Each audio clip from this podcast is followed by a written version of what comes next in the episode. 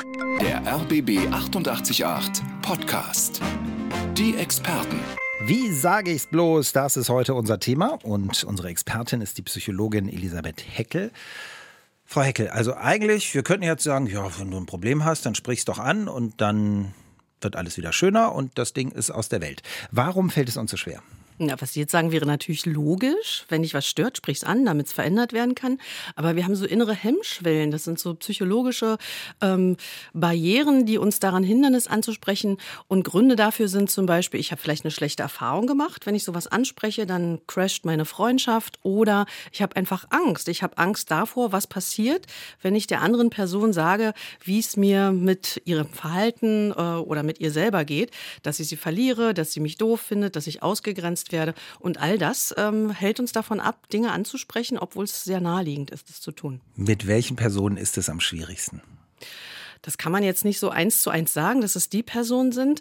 Es geht häufig um das, was ich anspreche. Also das kann sowohl die Chefin sein, der ich sagen muss, ich kann nicht so viele Überstunden machen. Das kann aber auch die Kollegin sein, mit der ich mich eigentlich gut verstehe, aber ihre privaten Telefonate äh, stören mich auf Dauer. Das kann aber auch meine beste Freundin sein, ähm, die mir noch Geld schuldet und ähm, genau, ich das äh, gerne zurückhaben möchte. Mhm. Partnerschaft, wie ist es da?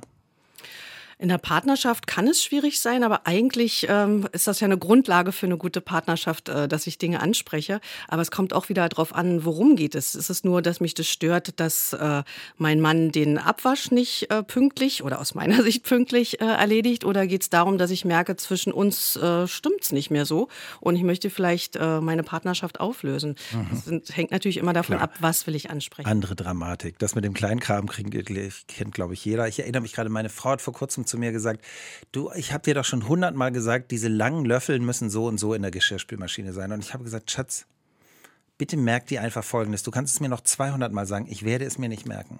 Aber ich bin glücklich, dieses Frühstück mit dir verbringen zu können. Und dann war Ruhe. dann hat sie wahrscheinlich gemerkt, dass es nicht so viel Sinn macht, da Energie rein zu investieren und sich eher freut, dass sie mit ihnen schönes, schönes Frühstück verbringen kann. Ich hoffe, dass sie das so gesehen hat. und da ist Leonie im Chat.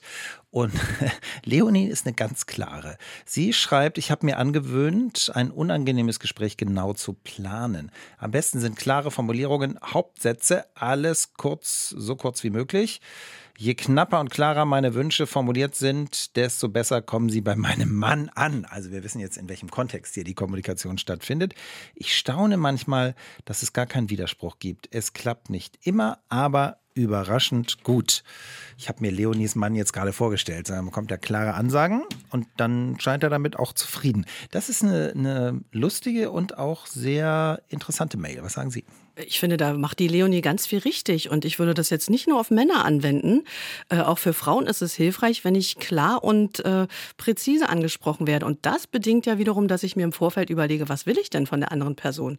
Denn oftmals ist es ja so, wenn wir uns dann endlich trauen, etwas Unangenehmes anzusprechen, dann sind wir so erleichtert darüber, dass wir ins Gespräch gegangen sind, dass wir ganz wirr im Kopf sind, uns gar nicht Gedanken gemacht haben, was soll denn passieren nach dem Gespräch? Was soll denn der oder die andere Person nach dem Gespräch nicht mehr mehr tun oder anders tun.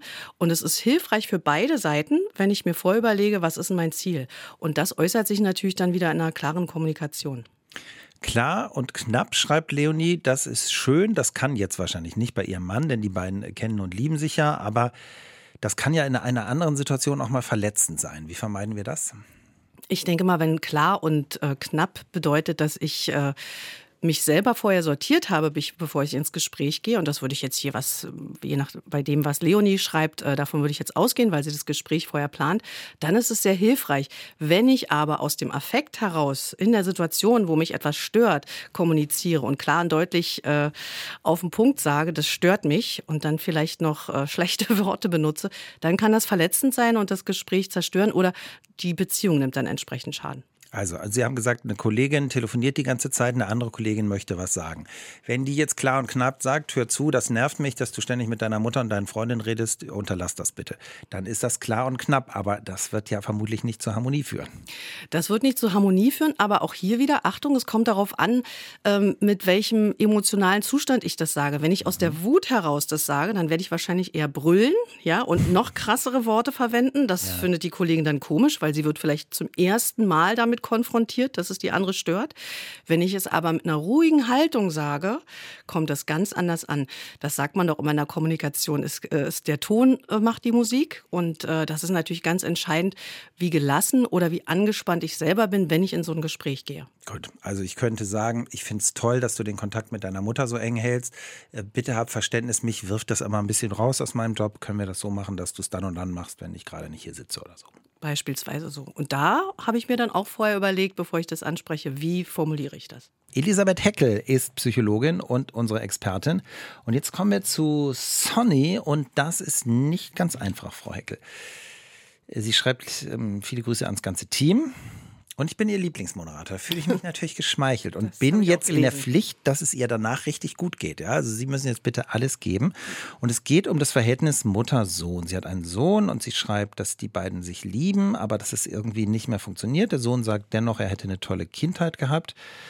Aber die Mauer scheint unüberwindbar, schreibt sie. Und was ist bei den Menschen so unfassbar kompliziert? Warum sieht man ein und denselben Apfel mit unterschiedlichem Blickwinkel? Und sie möchte gerne wissen, welche Möglichkeit habe ich ihm zu helfen? Es geht mir in erster Linie um seine Realität, schreibt sie. Genau, und da wird es dann schwierig. Also ich kann einen anderen Menschen nicht ändern. Ich kann nur mein Verhalten ändern und dann hoffen, dass darüber sich beim anderen was ändert. Dass wir unterschiedliche Blickwinkel haben, ist ganz normal. Das hängt damit zusammen, wie wir die Welt erfahren, also wie wir aufwachsen, wie wir geprägt werden. Die hohe Kunst ist ja bei schwierigen Sachen ähm, darauf zu achten. So wie ich die Welt sehe, muss es beim anderen nicht sein, dass ich das berücksichtige, wenn ich ins Gespräch gehe. Und ansonsten würde ich jetzt hier der äh, Sony als Tipp mitgeben, ähm, der Marshall Rosenberg, also eine große Koryphäe auf dem Gebiet äh, Konfliktlösung, der hat mal das, äh, den Satz gesagt, willst du Recht haben oder glücklich sein? Und ähm, wenn es darum geht, den anderen davon zu überzeugen, dass seine Realität nicht die richtige ist, dann ist es eigentlich die Steilvorlage für Konflikte. Und das ist nicht wirklich lösbar. Ich würde hier Tatsache den Tipp geben, konzentrieren Sie sich auf das, was gut läuft. Denn hier ähm, schreibt sie ja auch, dass viele Sachen gut funktionieren. Gutes Verhältnis zur Schwiegertochter, mit der Familie eigentlich gut.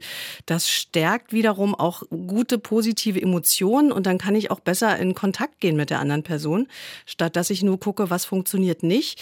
Das schärft wieder den Blick aufs Negative.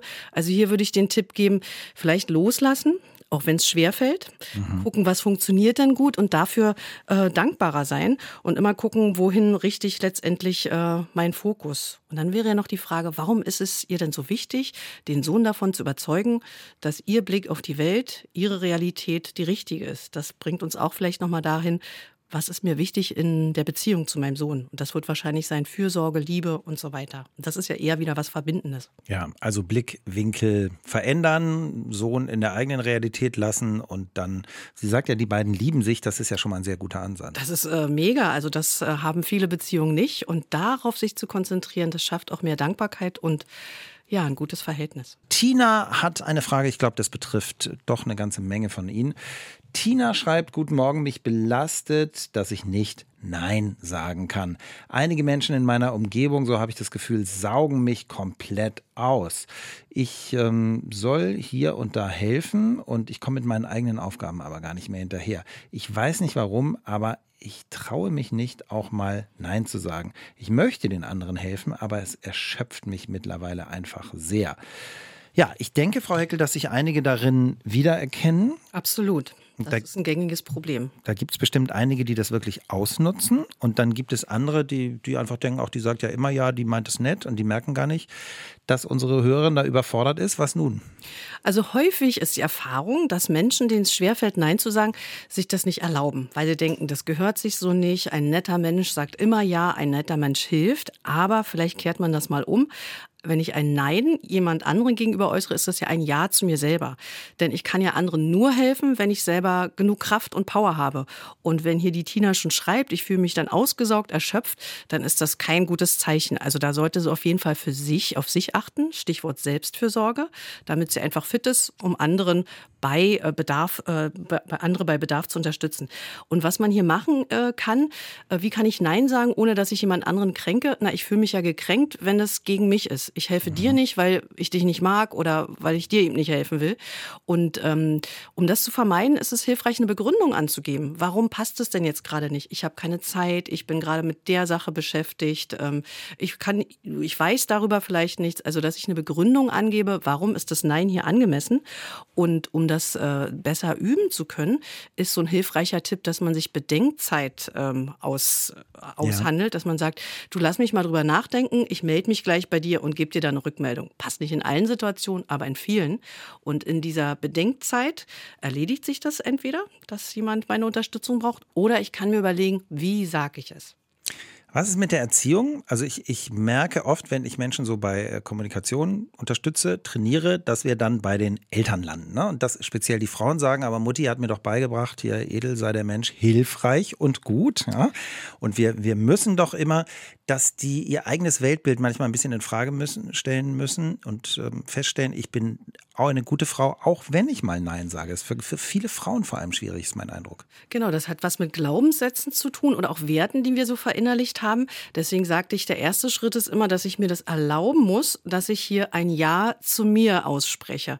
Deswegen ein Nein ist ein Ja zu mir und ich kann anderen nur helfen, wenn ich selber gesund und fit und gut gelaunt bin. Und äh, deswegen ist es wichtig, mal die Grenzen aufzuzeigen und nicht ähm, unbegrenzt für andere da zu sein. Tina, vielen Dank für den Beitrag im Chat, weil der, glaube ich, wirklich viele betrifft.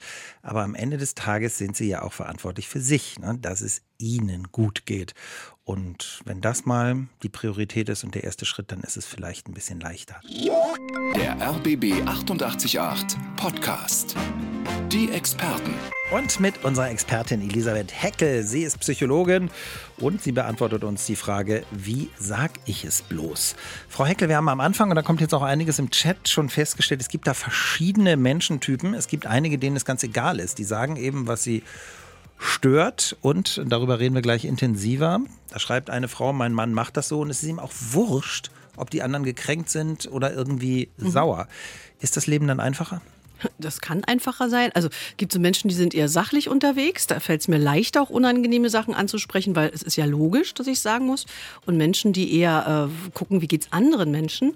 Und wichtig ist immer, was ist im Kontext gefragt? Ist es wichtig, eine Kritik klar und deutlich zu äußern? Oder geht es darum, Gefühle zu erfassen? Also kann man nicht sagen, die Welt ist schwarz und weiß. Wir haben schon festgestellt, dass das unterschiedlichen Menschen unterschiedlich schwer fällt. Und dafür Stellvertretend ist Anna in unserem Chat. Anna schreibt, ich bewundere meinen Partner. Was ihn stört, das sagt er direkt. Er macht sich keine Gedanken, ob er andere verletzt, was durchaus vorkommt, oft vorkommt. Er hält sich nicht mit schlechtem Gewissen oder Angst und Zweifeln auf. Bei mir ist es anders. Ich überlege mehr, wie es bei den anderen ankommt und das ist mir dann eben auch wichtig und im Zweifel schweigele ich und dann kommt, bis ich explodiere. Also die beiden sind total gegensätzlich. Genau, das ist ein Beleg dafür, dass Menschen unterschiedlich an solche Sachen rangehen. Und hier könnte man ja glatt sagen, was kann ich von meinem Partner lernen? Also was können wir gegenseitig voneinander lernen? Die Anna könnte ja ihrem Partner sagen, oh, da bist du jetzt übers Ziel hinausgeschossen, bitte nächstes Mal ein bisschen sanfter formulieren, weil es macht durchaus Sinn, dass man die anderen nicht äh, komplett platt ja. redet. Ja, also für, dies, für die Zukunft oder fürs Bestehen der Beziehung. Also jetzt nicht nur der Partnerschaft, sondern grundsätzlich im Leben. Und die Anna könnte von ihrem Partner lernen, wie sagt er das oder wie fühlt fühlt er sich, wenn er das plötzlich so frei heraus äh, ausspricht? Und ansonsten ist ja auch nochmal ganz wichtig, ähm, nicht zu lange zu warten, Dinge anzusprechen. Ja. Das heißt, wenn mich etwas stört, dann äh, kriege ich ja auch emotionale Impulse. Die Emotionen sind ja wie so ein innerer Kompass, die uns anzeigen, tut mir gut, tut mir nicht gut. Und das sollte ich nicht zu lange äh, für mich behalten, weil sonst entweder implodiere ich, das geht dann in Richtung Magengeschwür, oder ich explodiere und dann ist mein Gegenüber natürlich komplett überfordert, weil er oder sie denkt, das ist ja total unangemessen, wie du reagierst. Deswegen frühzeitig reagieren, frühzeitig Dinge ansprechen und hier gerne auch von jemand, der das anscheinend gut beherrscht, äh, lernen. Hm. Das Anna, Sie haben es ja eben auch beschrieben, dass sie dann explodiert, finde ich, ist für die Umwelt dann doppelt überraschend, weil die ja gar nicht gemerkt haben, dass Anna schon die ganze Zeit denkt, das nervt mich, aber ich traue mich nur nicht. nach außen wirkt sie ja so wie eine, die dann eher duldsam ist. Das heißt, die Umgebung ist dann total verschreckt, weil Anna war ja immer so eine nette. Genau, die Umgebung ist total äh, verschreckt und denkt vielleicht, was ist denn heute mit ihr ja. los und nimmt es gar nicht so ernst.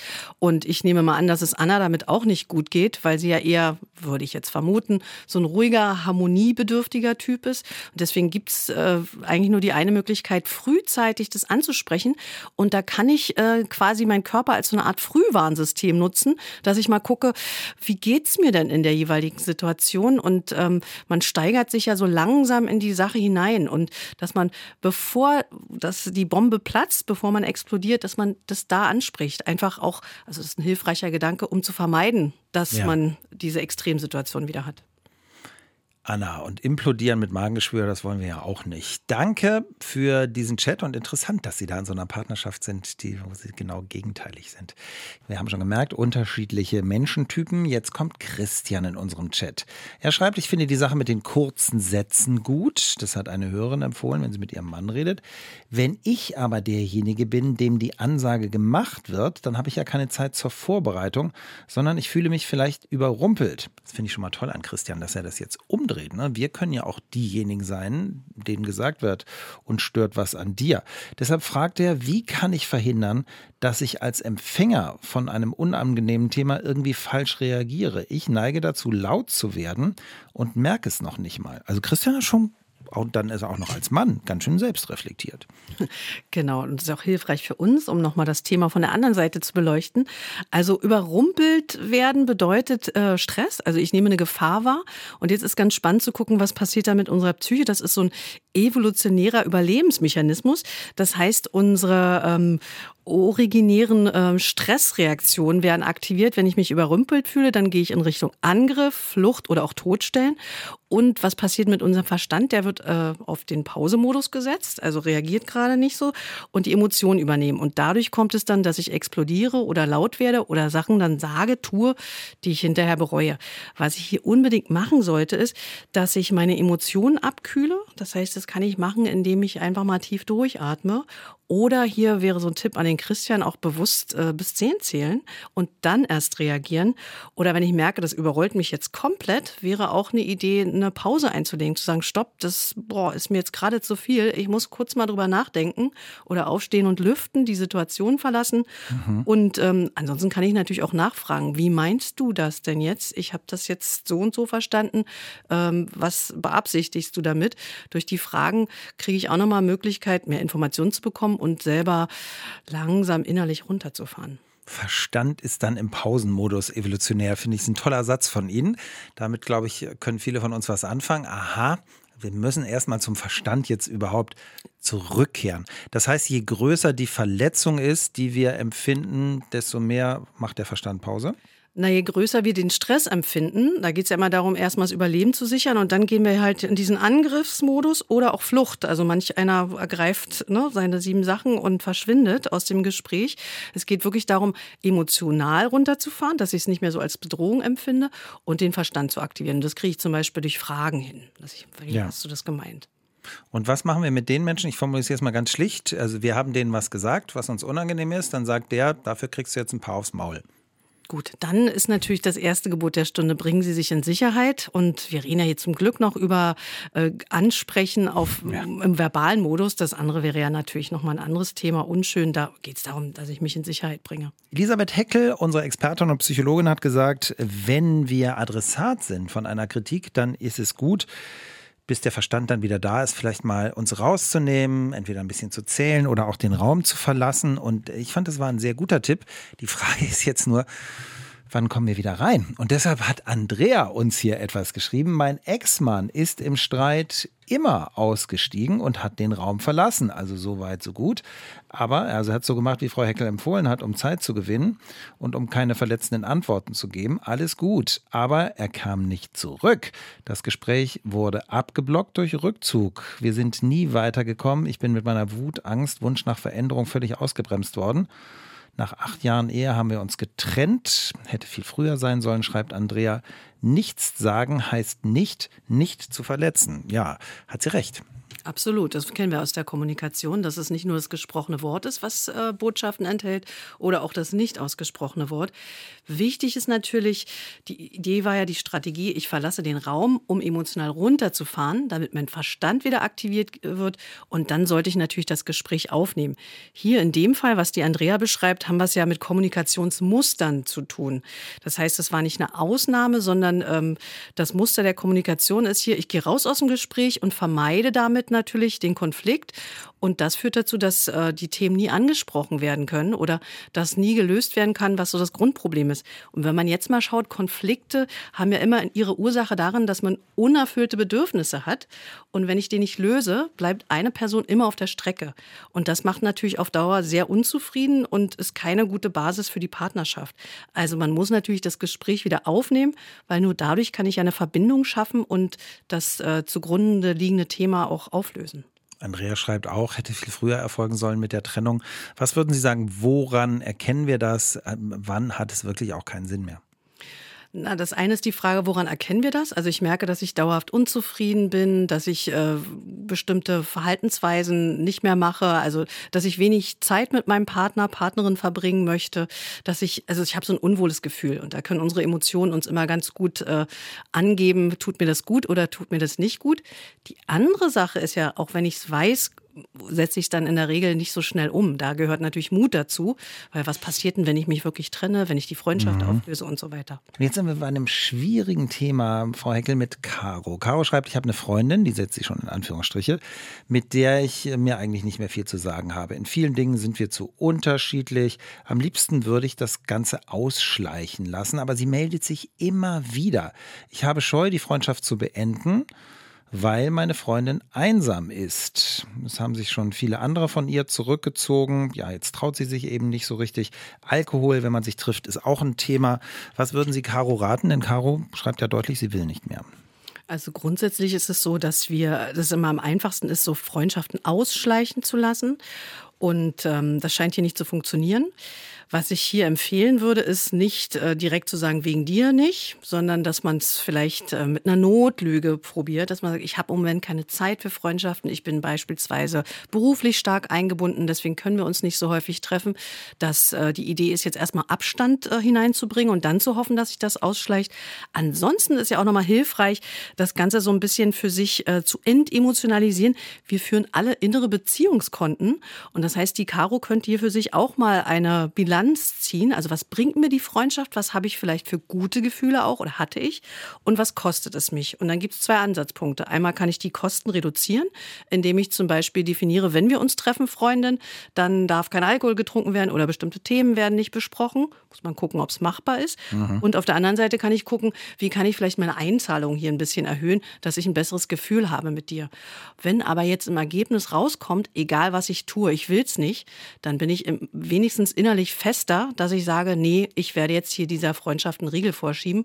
Und letztendlich zählt auch hier wieder, ich muss darauf achten, dass es mir gut geht. Also immer für andere da sein und geben ähm, ist auf Dauer für mich nicht gut. Und man muss sich hier auch wieder erstmal erlauben, ähm, du darfst hier einen Riegel vorsetzen. Und vielleicht noch ein letzter Tipp bevor ich das Final beende, ist vielleicht auch nochmal hilfreich oder es geht einfacher, dass ich mir überlege, ich setze diese Beziehung erstmal auf Pause und gucke, was in einem halben Jahr oder einem Jahr dann noch übrig geblieben ist. Der RBB 888 Podcast.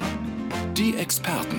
Und mit Elisabeth Heckel, sie ist unsere psychologische Expertin heute zum Thema Wie sag ich es bloß? Wir haben schon ähm, viel gehört von unseren Hörern. Anja ist gleich dran, sie ist im Chat. Da geht es darum, Frau Heckel, warum wir in einigen Bereichen, sagen wir mal Arbeitsumfeld, mehr Probleme haben, was auszudrücken, als auch privat. Also privat fällt es ihr jetzt äh, leichter, bei der Arbeit schwieriger, bei den anderen ist es umgekehrt. Warum ist es so? Denn eigentlich das Prinzip ist ja immer dasselbe. Das Prinzip ist selber, aber natürlich hängt das immer davon ab, welche Menschen begegnen mir da und wie tragfähig ist die Beziehung. Man kann sagen, je vertrauter eine Beziehung ist, desto besser hält sie Kritik aus, also desto leichter fällt es mir auch, das anzusprechen. Und natürlich geht es auch viel darum, welche Konsequenzen befürchte ich denn, wenn ich jetzt äh, unangenehme Dinge anspreche. Wir gehen in den Chat und da steht, Hier schreibt Anja, ich habe auch so meine Probleme, meinen Unmut anzusprechen. Das Problem besteht aber am Arbeitsplatz. Ich möchte etwas besprechen, möchte aber keine negativen Impulse hinterlassen. Zu Hause spreche ich es an, wenn mich etwas stört. Das ist doch komisch und äh, verstehen kann ich es nicht. Das ist, ist interessant, finde ich. Was sagen Sie? Na, erstmal Glückwunsch äh, an Anja, dass es ansprechen kann. Viele scheitern ja daran schon. Also sie ist in der Lage, das zu tun. Das sollte einem erstmal richtig Auftrieb geben, also ein Plus fürs Selbstwertgefühl. Sie kann es, sie muss es bloß von der einen Situation auf die andere übertragen. Und hier wäre dann wichtig, mal zu gucken, worin besteht denn der Unterschied? Warum ist es denn in der Familie leicht? Aber was befürchte ich denn im Arbeitskontext? Was hindert mich? Und oftmals ist ein Grund, dass ich befürchte, dass ähm, die Kritik, dass, dass wenn ich Kritik geäußert habe, dass ich danach nicht mehr so gemocht werde oder oder nicht gut eingebettet bin. Oder hier ist ja auch eine Befürchtung, dass ich so vielleicht als negativ dastehe. Und das kann ich vermeiden, indem ich ähm, nicht Anklage und Vorwürfe mache, sondern indem ich sogenannte Ich-Botschaften ähm, verkünde. Und Ich-Botschaften heißt, ich sage nicht, was doof ist, sondern ich sage, was ich möchte. Also beispielsweise sollte ich nicht sagen, unterbrich mich nicht ständig, sondern stattdessen sagen, ich möchte gerne ausreden. Oder ich sollte eben nicht der Kollegin sagen, du telefonierst zu viel privat und das nervt mich, sondern ich sollte stattdessen sagen, ich brauche mal Ruhe, um mich am Stück zu konzentrieren. Das kommt ganz anders an. Wenn ich das als Ich-Botschaft formuliere, dann vermeide ich, dass die andere Person sich angegriffen fühlt und in so einen Rechtfertigungsdruck geht und dass so Negativität da ist. Und wenn ich sage, was ich möchte, dann wird es eher konstruktiv. Ich habe noch eine ganz, glaube ich, ganz schwierige Frage an Sie. Äh, hat das mit uns zu tun? Also Anja sagt, bei ihr ist es eben privat, kann sie es, im Beruf kann sie es nicht. Andere sagen jetzt bestimmt, bei mir ist genau umgekehrt. Sagt das irgendetwas über uns aus? Da gibt es jetzt nichts, wo ich was ableiten würde. Es geht nur darum, dass ich bestimmte Befürchtungen habe. Und das ist ja bei allen Hemmungen, Hemmschwellen, wenn ich was ansprechen will. Woran, was ist denn die Befürchtung? Mhm. Da ist übrigens auch eine hilfreiche Strategie. Was ist denn dein Worst-Case-Szenario? Was befürchtest du denn? Ähm, was hindert dich daran, das anzusprechen? Was, was, was glaubst du denn, was im Nachgang passiert? Und oftmals, wenn man das durchgespielt hat, ist es gar nicht so schlimm. Wir sind die Experten zum Thema, wie sag ich es bloß? Und da gibt es viele, viele Themen, bei denen Sie Probleme haben, das anzusprechen. Also ich glaube, es ist ein gutes Thema.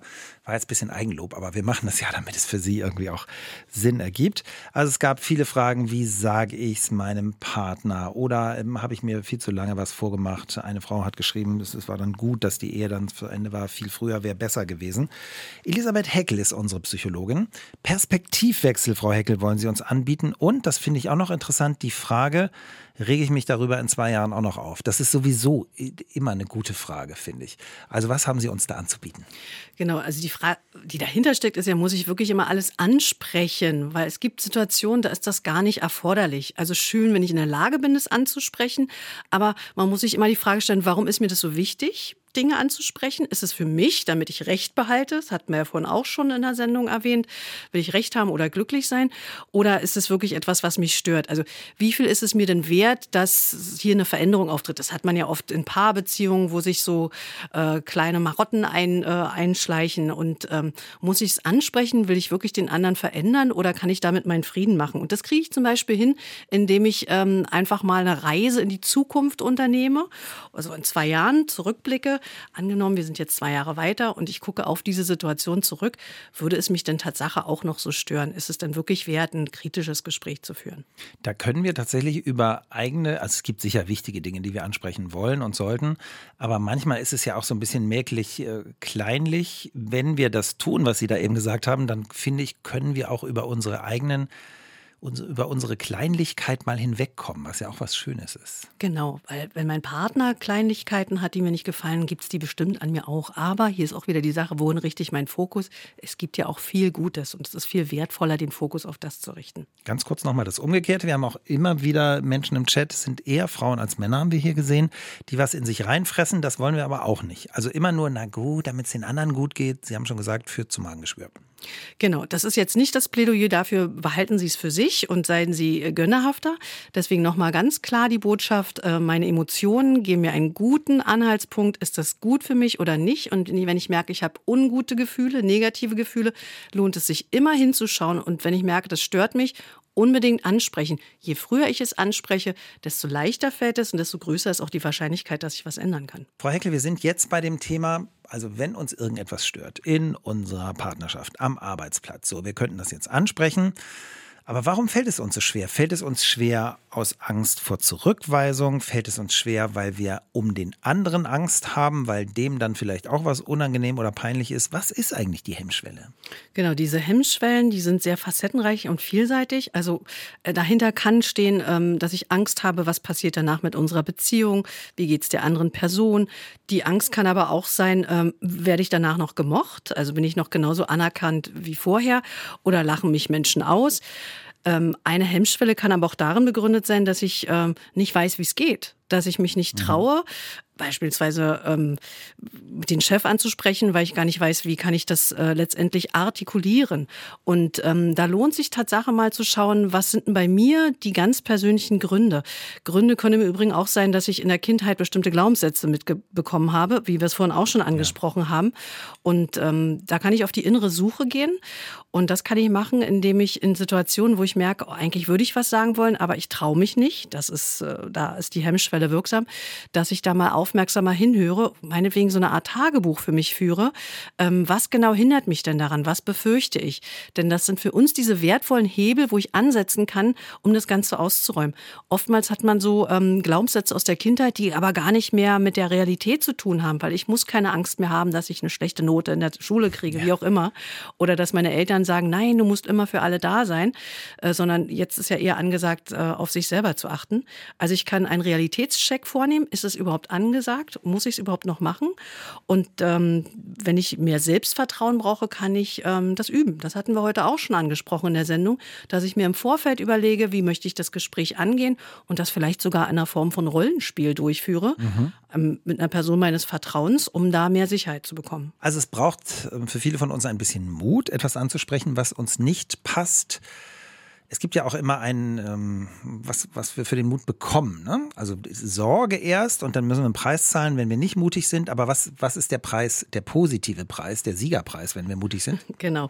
Wenn ich den Sprung wage aus der Ungewissheit heraus, die Angst mache, hin, äh, also wenn ich mutig alles zusammenraffe, dann kriege ich Glück und Lebenszufriedenheit. Das heißt, äh, wenn wir Dinge ansprechen, die uns stören, dann ist ja eine große Wahrscheinlichkeit, dass es besser wird. Oder nur so habe ich ja eine Chance, dass die anderen wissen, was will ich denn überhaupt und ich kann kann mein Leben in die Hand nehmen und selbstbestimmt was äh, ändern.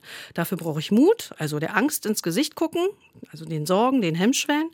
Und wenn ich es dann richtig anpacke, zum Beispiel mit den Ich-Botschaften, über die wir vorhin gesprochen haben, das positiv formuliere und auch gucke, was ich will, dann steht für mich die Tür offen für Lebenszufriedenheit und Glück, dass ich gute Beziehungen führe und dass ich in guten Umständen lebe.